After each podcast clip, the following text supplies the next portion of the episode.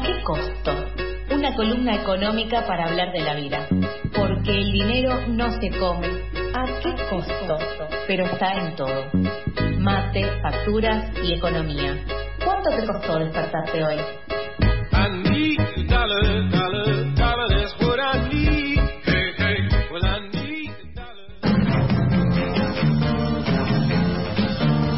¿Querés saber cómo comprarte un iPhone como yo? Te voy a explicar. En esta, en esta columna de economía, donde te vamos a enseñar qué es lo que está pasando en esos noticieros que te hablan de mil millones de cosas que no entendés, números, KPIs, indicadores, todo lo que tenés que saber acerca de cómo manejar tu billetera en una sola columna. ¿Cómo estás, querida Noé? ¿Todo bien? Todo bien, buen día, ¿cómo andan? Bien, acá tratando de descifrar el mundo y qué es lo que voy a hacer con mi vida. No tengo la receta para comprar de un iPhone, eh, de- desincentivo bastante la compra de bienes suntuarios. Pero además, bueno, en realidad por ahí te podrías comprar un iPhone si sos un trabajador que eh, paga ganancias y va a dejar de pagarlas gracias a la nueva medida de Sergio Massa. Así que tal vez estar en la- el tope de la pirámide salarial ayudaría Yo a conseguir un palo y iPhone. pico. Esa me parece como un... Es el gran secreto que teníamos para Claro. contar. Ya contamos ya hoy su nacionalidad. Además, tenemos también para contarles. eh, él ahora no va a pagar ganancias. Zafé, chicos. Eh, pero bueno, bueno, esta semana, eh, hablando de ganancias, creo que fue una semana como de derribar mitos. Y eso me, me llevó a traerles un librito. ¿Pero por qué digo derribar mitos? Porque esta semana salió una nota hablando de la dolarización, donde hay un montón de expertos, mayoritariamente varones, que eh, hablan en contra de la dolarización en base a que está tomando cada vez más entidad la propuesta de Javier Milei de cara a las elecciones. Entonces, eh, eh, estos, eh, este grupo de economistas de pue- amplio espectro se pusieron de acuerdo para decir, bueno, mira, la dolarización no es el camino. Y la respuesta del otro lado, bueno, no está bastante falta de argumentos, de mm, trata al resto de los colegas como si no supieran nada, eh, aseguran que tienen dólares que no que, no tienen. Así que es como un, un- me pareció como un buen puntapié para hablar de los mitos que se empiezan a instalar y que de repente no tienen como una base científica, económica detrás y que acá incluso la comunidad de, de- científica, económica, los expertos de la economía que estudian, que dicen que esto no va, igual sigue teniendo como cierta legitimación. Es como que la dolarización se va transformando como en el terraplanismo de la Sí. de la economía. Hay algunas, no sé si escucharon eh, este, la asesora estética de, de Javier Milei, que es terraplanista. Hay ahí como algunas... Espectacular. Sí, No, no, la había tenía, no escuchado. tenía ese Sí, dato, sí, pero sí. es fantástico. Eh, Moine, la, la peluquera, Ah, es, es mira, no sabía que era ella. No, Sí. sabía que ella era terraplanista, no sabía que ella era quien le hacía la estética a él. Exactamente. Así que ahí como que se cruzan un montón de, de factores, pero yo quisiera hablarle a quienes sí les interesa la opinión científica, sí les interesa charlar sobre alguna base este, de la ciencia, porque hay un montón de mitos, eh, así como apareció el de la dolarización, que se dicen en el día a día y que no existe tanta evidencia que los que los respalde. Y creo que más allá de que por, por suerte superamos el tema de la dolarización la comunidad científica está de acuerdo o económica está de acuerdo de que no es el camino hay algunas otras cosas en donde nos faltan consensos y por eso traía este tema de eh, el impuesto a las ganancias que si bien es una bandera que, trae el actual candidato a, a presidente desde una tradición política muy muy este amplia una trayectoria amplia lo cierto es que es una medida bastante mm, regresiva y a mí lo que me lo, lo- que me llama la atención es el apoyo que por ahí recibe de determinados sectores como los el sindical. Si bien esta es una bandera que lleva masa, ¿por qué los sindicatos aplauden tanto? Y ahí me parece que podemos, como trabajadores y trabajadoras, replantearnos un poco a quiénes, en dónde estamos en ese mercado laboral, a quiénes representamos y a quiénes tenemos que empezar a mirar para representar, porque se nos escapan de estas estructuras tradicionales y también com- eh, empiezan a, a descreer del Estado, que da eh, soluciones para un sector que no los abarca, y se empieza como a ir para estos eh, terrenos pantanosos de eh, la- las soluciones mágicas, las dolarizaciones, etcétera. Pero porque nunca ven una política diseñada para ellos. Eh, en eso les traje un librito que presentaron hace un par de semanas una, eh, una serie de autores y autoras que pertenecen a un espacio eh, que se llama Espacio para de Trabajo para la Equidad Fiscal, ETFE, y se llama Mitos Impuestos, y que tiene una serie de lugares comunes que por, por lo general repetimos sin que necesariamente sean ciertos. Por ejemplo, que para que el país crezca hay que achicar el Estado, y Marisa Duarte habla de eso, o que para que, que, las grandes empresas son las que más aportan a la recaudación de impuestos, eh, que la, la presión fiscal nos está asfixiando. Entonces empiezan a dar sobre estos eh, frases que se repiten habitualmente una serie de argumentos y de, obviamente, em, evidencia científica que eh, dice lo contrario. Yo estaba leyendo el apartado de Martín Mangas, que dice que para crecer hay que bajar los impuestos, porque justamente él habla de que esto en realidad es un argumento velado para proteger eh, los grandes ingresos y las ganancias de algunos algunos pocos. Y tiene algo que me gustó muchísimo, que es un poco de historia.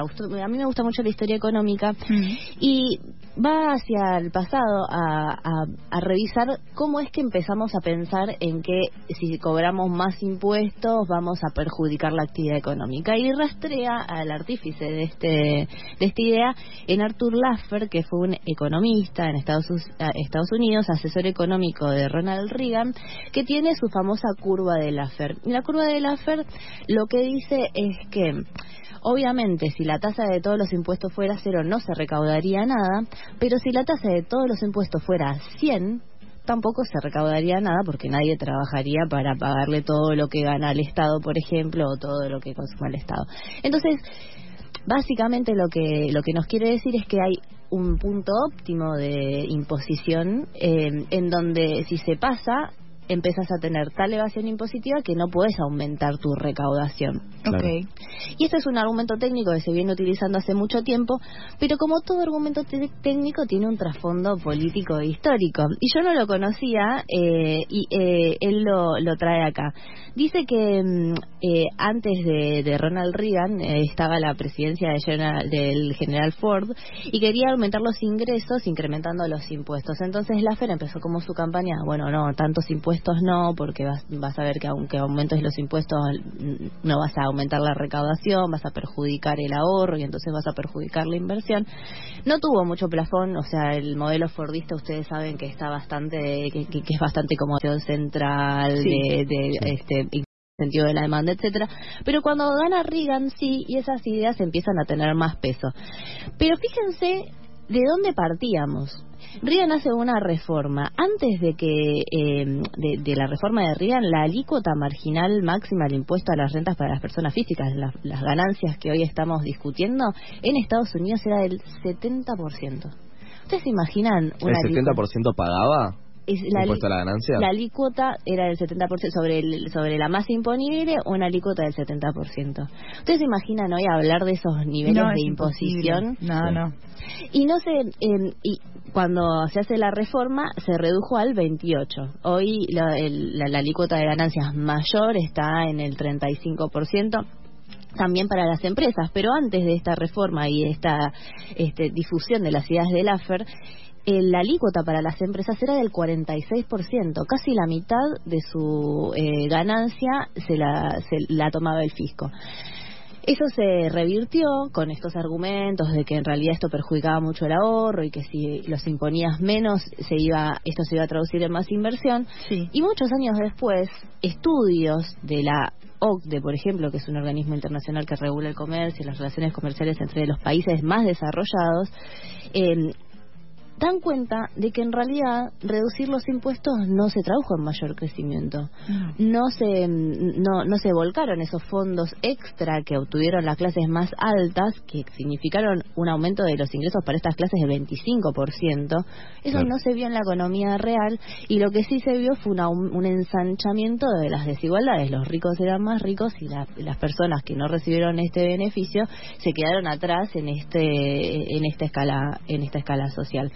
Entonces, eh, no, no, me parece que esto nos permite como discutir porque lo que hay detrás de esto es la teoría del derrame, de que si los que tienen más reciben más, van a eh, invertir o van a consumir más, y no necesariamente es así. Hoy por hoy estamos además en una situación de incertidumbre tal, en donde el ahorro no necesariamente se va a transformar en inversión, porque lo que se no, hace... va a migrar al sistema financiero, todo exactamente, exactamente. Al sistema financiero o a la compra de dólares y esperar a ver qué es lo que pasa. Muy probablemente esto salga del, del sistema. Y en este caso, como se tratan de los ingresos de los, de los más ricos, no hay un, eh, como se hace con, con las ayudas que, que da el Estado, las transferencias de ingresos que da el Estado, por sí, Sí, que hay, que hay un rastreo de alguna manera, una comprobación de en qué se gasta, cómo se utiliza, qué sé yo. No, por supuesto que no. Y te deja fuera, haber, por ejemplo, recibido eh, la suma fija, te deja afuera de la compra de dólares en el mercado, en el MUL, en el mercado oficial eh, pero cuando te sacan impuestos no. Entonces, ¿cómo sabemos que esto no se va a transformar en una, en un, este, una transformación en dólares directamente, ese ahorro se va a los dólares y los que ya estaban en el tope de la pirámide van a estar todavía más resguardados frente a las incertidumbres que, que afrontamos. Así que me parece que ahí hay como siguen habiendo ciertos mitos detrás de las medidas que, que estamos tomando que creen que dando beneficios a estas personas que están en el mejor este, lugar de, la sociedad se va a traducir en un beneficio para todos. Y no necesariamente es así, sobre todo no es así en momentos de incertidumbre. Y entonces lo que yo me pregunto es los movimientos sindicales en qué momento quedan, en qué lugar quedan. Y ahora festejando, porque, por ejemplo, la bancaria, que tiene a la mayor parte de sus trabajadores bajo el régimen de ganancias, está contentos porque esto es un este es más plata en mano. Claro. Ahora, ¿a quién representan? Sí, claro, ya es un sindicato igual que es eso, que están en el... O sea, sus trabajadores están dentro de la escala de personas que más eh, más sueldo tienen de alguna manera, más ingresos tienen, como esto se lo contaba a Lauti, yo un poco lo charlaba ayer con, con personas que quizás no conozco tanto, que estaban en la recibida de una amiga y había personas que no conocía, que no eran tan de mi palo por ahí, y era como, la, la conversión era un poco eso, como bueno, pero igual es una buena medida, era como, sí, pero y, y los que ganamos menos un palo, ¿qué? ¿Entendés? Porque es eso, aparte, es una vara que está muy alta. Ganar un millón de pesos hoy en día en este país es muchísimo. Totalmente. Sí, esto es un millón setecientos mil, o sea, claro, un millón. Eh, claro, no, se sabe todavía cuál va a ser la línea de corte. Empezaron con un millón, un millón quinientos, un millón setecientos mil. Hay que ver cómo termina saliendo la, eh, la medida, pero la idea o el espíritu que está detrás es que ningún trabajador pague ganancias. Sí yo adhiero a la teoría de que el salario no es una ganancia, pero también hay que darse cuenta que en, países tan desiguales como Argentina hay un sector que tiene altos ingresos, que son trabajadores, como son el trabajador que tiene al lado y que, por ejemplo, no sé, está en un régimen de monotributo, mm. que no goza de esos mismos derechos y que necesitamos un espíritu de solidaridad con aquellos otros trabajadores que están insertos en el mercado en estas nuevas formas de empleo, porque en realidad el capitalismo tiende hacia eso y hoy estás en este lugar, pero mañana puedes estar en otro.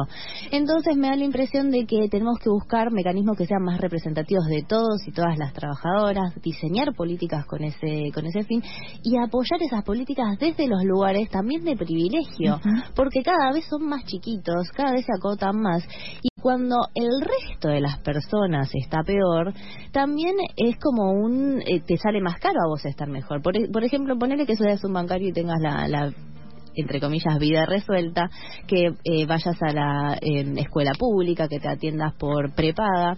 Igual, si empieza a ser peor la, la, escuela pública o la, o la medicina pública, te van a cobrar más a vos la prepaga y más la educación privada, aunque no aumente la calidad, porque pueden, porque el otro es empieza a ser tan malo que e, es una hay una teoría en economía que es la teoría de la segmentación y a medida que el, el servicio básico empieza a perder calidad, los otros con la misma calidad de antes tienen la posibilidad de cobrarte más.